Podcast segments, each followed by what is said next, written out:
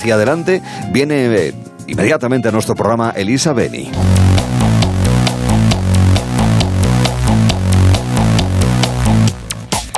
En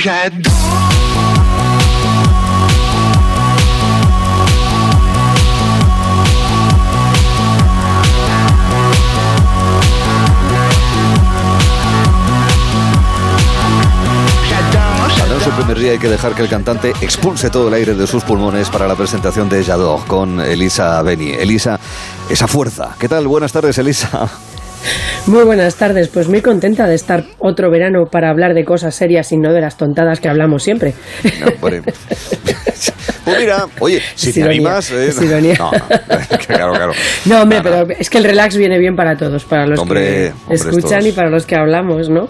Exactamente, es un pequeño masaje, es un pequeño masaje al hablar de otras cosas, ¿eh? ante todo lo que viene ocurriendo. Ya habrá tiempo, ya habrá tiempo. Tú deja, tú deja, vamos a solazarnos mientras tanto nosotros en nuestras cosas y lo que nos trae de tendencias de todo tipo, porque espero que haya de ámbito sexual, ¿no? Porque si, si no, ¿para qué te Siempre, quiero, Elisa? todos los veranos te hago un, te hago un programa de, de ese que te gusta. Yo te lo hago todos los veranos. Lo que no te digo es que jueves te lo voy a hacer. Pero ah, mira que lo haré. Me gusta, que haya sorpresa, sí señor. Eso siempre es importante. Así es. Bueno, eh, lo cierto es que estamos en 2022, un verano que, por ejemplo, con León Benavente lo comprobamos y con tantísimos grupos, por fin hay festivales de una manera normalizada, ¿no? Porque el año pasado incluso hubo algún que otro, algún otro susto o restricciones y demás. Las cosas ya están bastante más calmadas. No hay que olvidar que seguimos en situación complicada sanitaria y luego energética, pero esa es otra, otra cuestión. Lo cierto es que hay posiblemente, y es lo que tú quieres abordar esta tarde, Elisa, un cierto cambio de tendencia, por lo menos este año, ya veremos si se asienta, eh, para cambiar el tipo de. las decisiones que tomamos para elegir destino de, de vacaciones, ¿no? Orientado sobre todo al tema del contacto con la naturaleza, Elisa. Hombre, pues sí, yo es que eh, casi siempre suelo elegir eh, cosas para, para hablaros, pues hombre, que a mí me, me, produzcan inquietud, ¿no? Entonces me, he dado la, me ha dado la sensación de que este año todo el mundo quiere ir y quiere salir donde sea, pero que además hay eh, como cierta necesidad por parte de mucha gente de, de, estar en contacto con la naturaleza, ¿no? De tocar todo aquello que no pudimos y de ver todo aquello y de respirar todo aquello que no pudimos durante estos años que hemos estado más encerrados, mm. ¿no? El eh, problema de eso es que luego, al final, un parque nacional tenga más gente que una calle en Navidades en la ciudad. Y eso también es una cosa a tener en cuenta. ¿eh? Puede ser. Puede ser, pero por eso te he buscado yo, te he buscado yo algunas cositas, algunas cositas que, que, son distintas. Y por eso quería hablarte de las casitas diminutas. Ahí que me han encantado. Precioso. Parece muy money incluso. Es muy money, exactamente.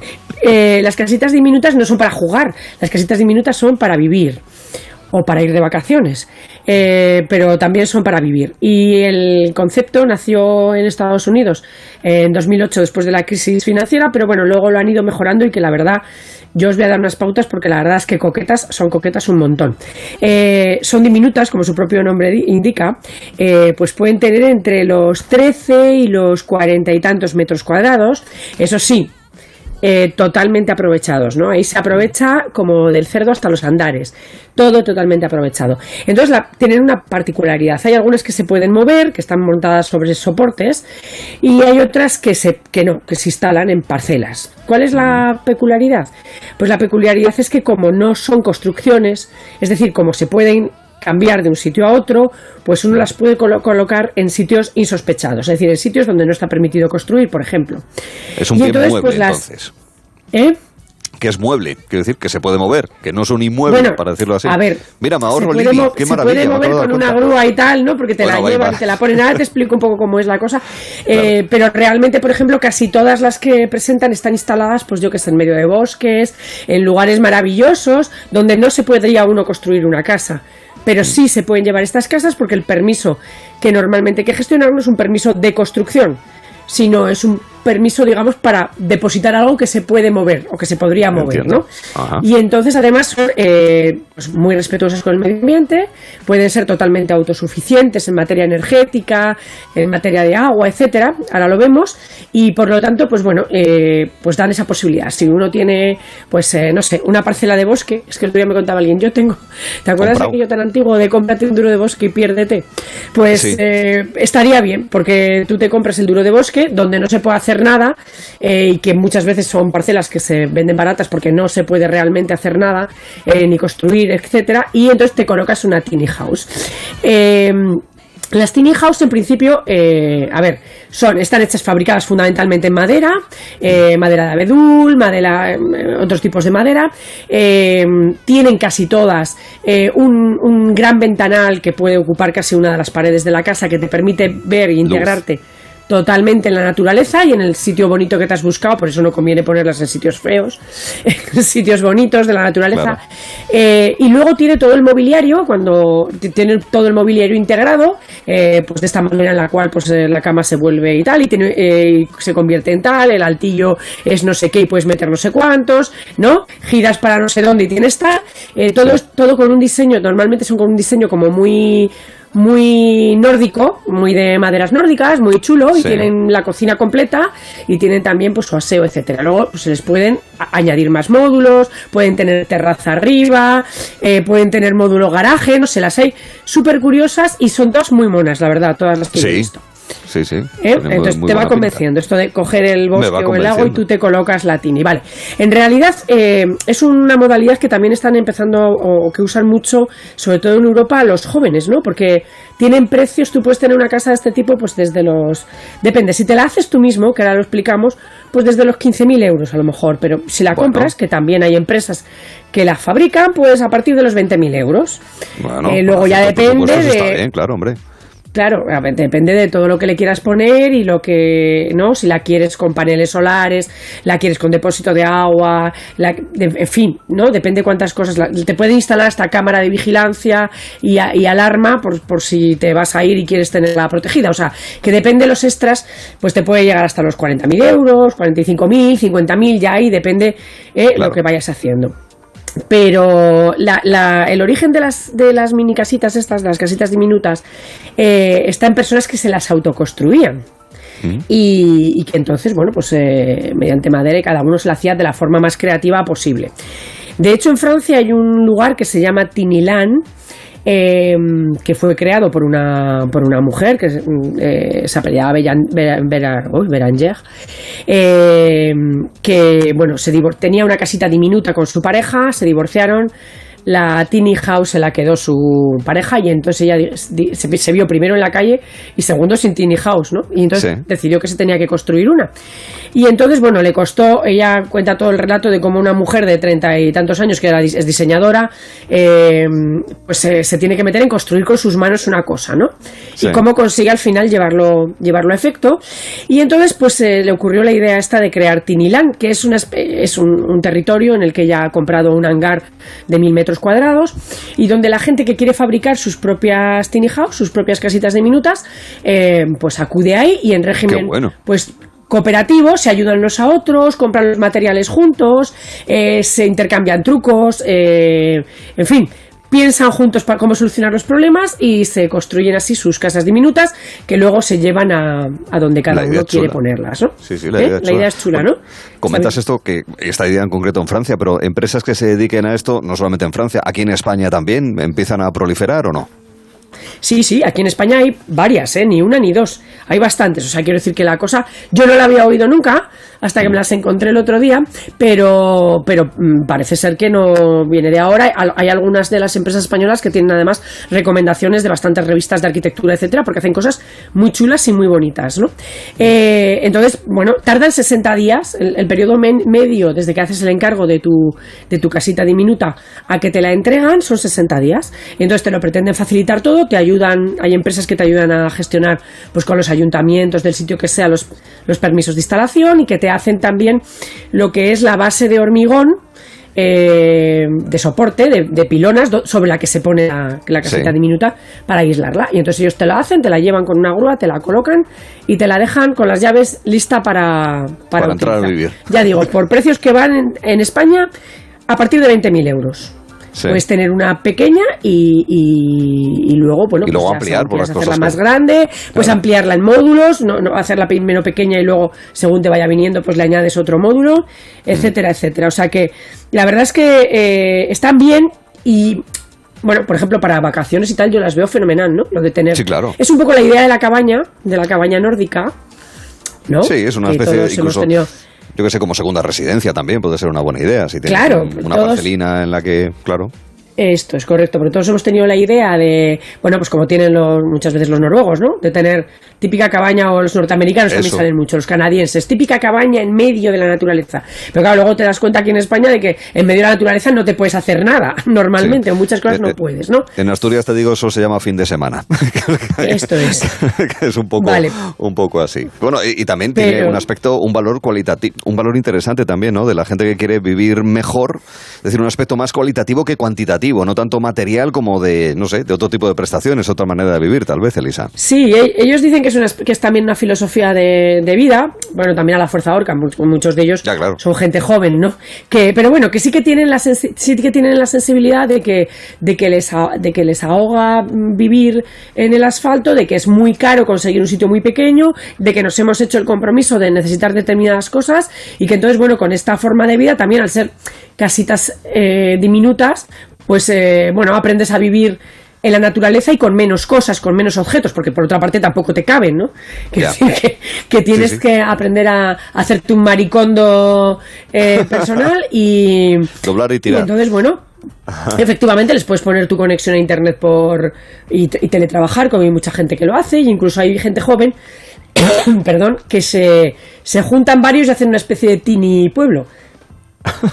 es que me, estoy acordando de las casitas de pinipón que, que tiene también. Bueno, es por lo que digo lo de la casita diminuta, pero es la traducción de Tiny House. ¿eh? Más o menos lo traduciríamos como casita diminuta. Exactamente. O sea que realmente es, es, una, es una idea, ¿eh? es una idea explorar. Eh, busquen en la red porque hay bastantes casas, bueno, incluso las hay que no, te hacen mini casitas para vivir, sino que si incluso tienes tú tu propia casa y quieres instalarte una sauna, una casita de invitados, pues bueno, mm. también tienen soluciones para esto, ¿no? Te pones en el jardín tu tiny house para invitados. O sea que, mm, está bien, tiene bastantes usos. Y no, tiene nada que ver con esto de los zulos tremendos que quieren alquilar algunos en las ciudades. Efectivamente, esto es mucho más bonito, es mucho más bonito y mucho más eh, ecológico y, mucho más eh, bueno natural. Sí, exactamente. La verdad es que y nos, nos sugiere mucho. La verdad es que me parece una idea muy, muy interesante, muy, muy curiosa, sí, señor. Hay otro asunto también relacionado con las vacaciones, que es, claro, a la Fuerza Orcan, como has dicho tú también antes, que son las vacaciones de supervivencia. ¿Esto en qué consiste? Oye, esto no consiste en irte al hotel e intentar sobrevivir al que te, ¿no? y poner la, poner la, la en la playa, la, ¿no? Es que estoy recordando la imagen esta de los jubilados en no sé qué playa del Sí, poniendo las toallas a las 7 de la mañana para que no te quiten el sitio. Esperando ahí todos, que a las 7, a las 7 ya es tarde, a las 7 no sí, nada, tienes que ir antes. Eso, cinco y media. Entonces, no, no se trata de esa supervivencia, ¿no? Se, trata, se trata de, eh, se trata de, de, bueno, que hay mucha gente que se ha dado cuenta también de que nos hemos alejado tanto de nuestro, de nuestro origen como especie, pues que realmente, incluso en casos de apuro, eh, pues somos muy poco capaces de, eh, bueno, de, saber qué hacer, ¿no?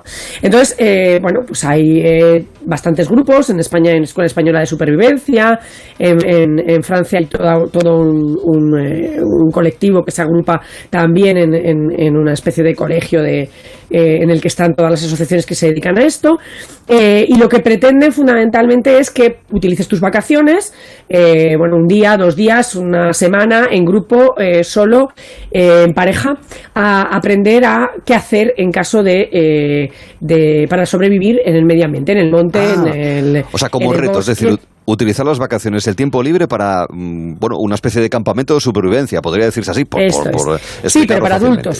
No para, niños, que era un poco como más común, sino para mayores. Entonces, a ver, en, uno que hay, por ejemplo, aquí en, Segovia, en La Pinilla, ellos en su página web eh, que por cierto es, es mejorable el diseño, ¿eh? ya se lo digo también desde aquí. Eh, pues en su página web ya explican que, bueno, que hay, todos los años se rescatan a decenas, por no decir a centenares de personas que han ido a dar un paseo por la naturaleza, por el monte, sobre todo ahora que estábamos tan desesperados, ¿no? han salido pensando que esto es como pasear por los bulevares de al lado de su casa y, bueno, pues de repente tienen problemas, tienen problemas que, que tienen que, ser subsanados por, por los de emergencias, ¿no? Eh, pues eh, se, fractura uno un tobillo, de repente uno se despista y no sabe dónde está, se te echa la noche encima, viene una tormenta, en fin, mm. te pueden pasar muchas cosas. Entonces ahí se descubre que muy pocas personas eh, saben lo mínimo para que los fenómenos naturales y los problemas cuando uno sale de excursión eh, sean solventados. Entonces, bueno, pues en estos, en estos cursos, en esta especie de vacaciones de supervivencia, eh, que no tiene nada que ver así como con la supervivencia militar, ¿no? Que yo recuerdo que tenía amigos que aprendían a, sí. a, no Aquí estamos haciendo otra cosa. Sí. no, esto es otra cosa. Pero bueno, que, que, está bien y que cada vez hay más personas, pues eso, que dedican. Hay, hay algunos, eh, algunas cosas que son de un día, que vas por la mañana tempranito y estás todo el día eh, aprendiendo cosas, ¿no? Y hay algunas que son de dos días o hasta de una semana. Entonces, bueno, en función de eso, pues ya, ya luego eres, eh, el, vas con el cuchillo en la boca como, como Rambo, sí. Dandy. estás pensando tú? Bueno, nada, simplemente sabes cómo, cómo brillarte un pie si te pasa algo cuando vas a hacer montaña, ¿no? De todos modos, fíjate, yo creo que como el sabor no ocupa lugar y teniendo en cuenta que puede pasar, nos puede pasar cualquier cosa, no está de más eh, eh, aprender ese tipo de técnicas, fíjate. Hay también cursos de supervivencia y conducción. Y conducción. También Sí, porque, eh, claro, porque claro, es que... para nieve, eh, hielo, cosas así, tal vez. Claro, eh, porque estamos acostumbrados a conducir por una autopista sin problema, sin que al coche le pase nada y sin que los elementos... no sé, antiguamente en, el, cuando estudiabas el, carnet de conducir sí te, enseña, te, explicaban, te enseñaban algunas cosas. No sé si ahora lo siguen haciendo, ¿no? Mm. Pero, pero es verdad que conducir con nieve, conducir con niebla, conducir, aunque tengas un 4x4 maravilloso que te has comprado, conducir por pistas de montaña, por determinadas lluvia pistas, torrencial, etcétera, lluvia torrencial, pues puede dar problemas. Entonces también eh, pues se pueden emplear las vacaciones en aprender ¿no? cómo reaccionar cuando uno va conduciendo eh, cuando llegue el, invierno, que llegará, aunque parezca con este calor que no, llegará. Y luego hay otra cosa distinta, que no es la supervivencia, que es el bushcraft. Uy, ¿eso qué es? Pues fíjate, bush que es arbusto en, Sí, es así como, sí, como George, exacto, sí. Sí, ¿te acuerdas que cuando George era presidente Sí, cuando George era presidente y le dabas a una traducción automática de Google, siempre salía el señor Matorral por todas partes. Bueno, pues esto, el bushcraft, que son las habilidades en el monte.